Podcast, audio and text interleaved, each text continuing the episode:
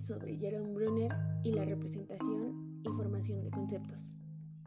Hasta el día de hoy, la idea de conocer o aprender algo consiste en un proceso en el cual recibimos información del exterior, la procesamos y finalmente la interpretamos de manera que acabamos teniendo un conocimiento del elemento en cuestión.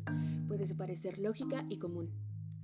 Esta idea indica que el individuo que conoce participa en el proceso de conocer, moldeando e interpretando la realidad de una forma directa. Sin embargo, esta consideración no ha existido siempre, habiendo múltiples teorías y maneras de conceptualizar la realidad que ligaban el hecho de conocer con el traslado exacto de la realidad objetiva a nuestra conciencia, siendo la persona un elemento pasivo entre la realidad y la cognición.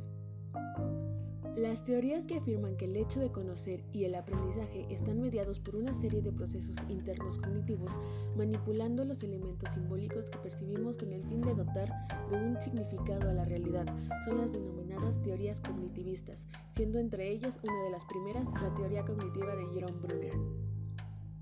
Para Jerome Brunner y para el resto de teorías de índole cognitivistas, uno de los elementos principales a la hora de conocer es la participación activa del sujeto que aprende.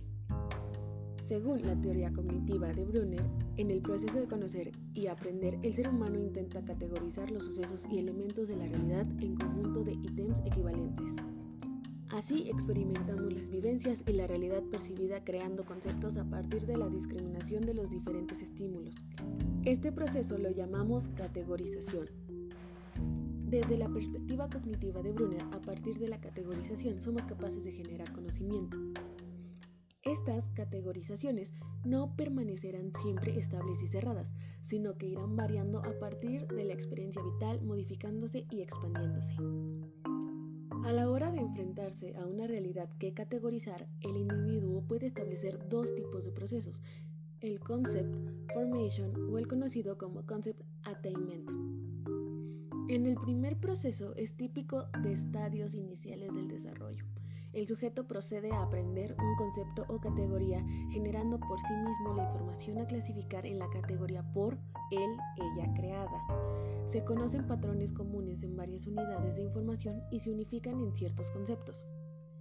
El segundo tipo de proceso que se puede realizar es la identificación de propiedades que permiten registrar el estímulo en una categoría ya existente creada por otros. Este proceso permite la creación de criterios de inclusión y exclusión dentro de una categoría.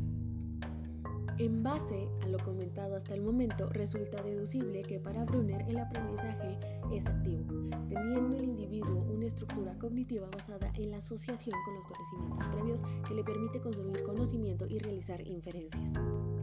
La representación de la realidad que se realiza mediante la cognición puede adquirirse de tres maneras empleados en diferentes momentos evolutivos del desarrollo debido a la necesidad de recursos cognitivos suficientes según se van complicando.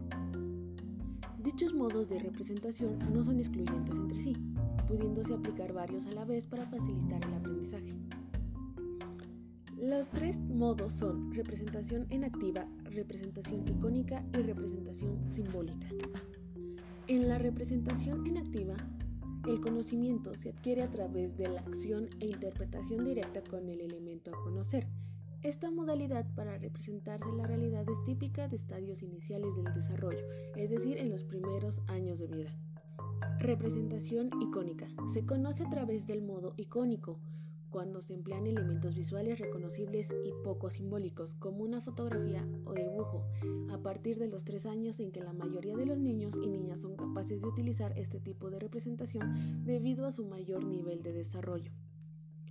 Representación simbólica. Es dar a conocer desde un modo simbólico, implica que se obtiene la información a través de símbolos, tales como palabras, conceptos, abstracciones y lenguaje escrito. El nivel de desarrollo intelectual necesario para este tipo de representación es mucho mayor que las anteriores, pues requiere tener capacidad de abstracción y reconocimiento de símbolos y significado. El aprendizaje es el medio a través del cual los seres humanos y otros organismos adquieren información y conocimiento del medio. Por este motivo, la teoría cognitiva de Brunner ha servido y de hecho se ha centrado en una gran medida de promover los procesos de aprendizaje y desarrollo desde la infancia. Para Brunner, la educación consiste en el inculcamiento de habilidades y conocimientos a través de la representación de lo ya conocido y lo que pretende conocer, buscando que el individuo pueda generalizar el conocimiento teniendo, sin embargo, en cuenta las particularidades de cada conocimiento. Otro de los conceptos fundamentales en la teoría de Brunner, en este caso desde una concepción constructivista, es el concepto de andamiaje.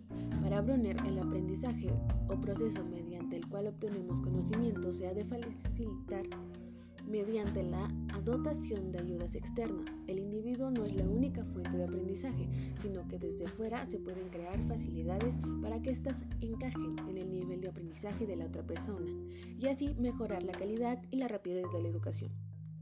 El conocimiento e incluso percepción de los fenómenos se han demostrado en gran medida dependiente de las creencias y expectativas. Constatar cómo los resultados no encajan con una expectativa demasiado elevada puede hacer que a causa de la frustración se detenga el aprendizaje, mientras que en unas expectativas demasiado bajas pueden obstaculizarlo y evitar el progreso potencial. Resulta también imprescindible para conocer el conocimiento nuevo que se apoye en lo viejo, en lo que la persona ya conoce, con el fin de poder construir y modificar la nueva información a base de ello.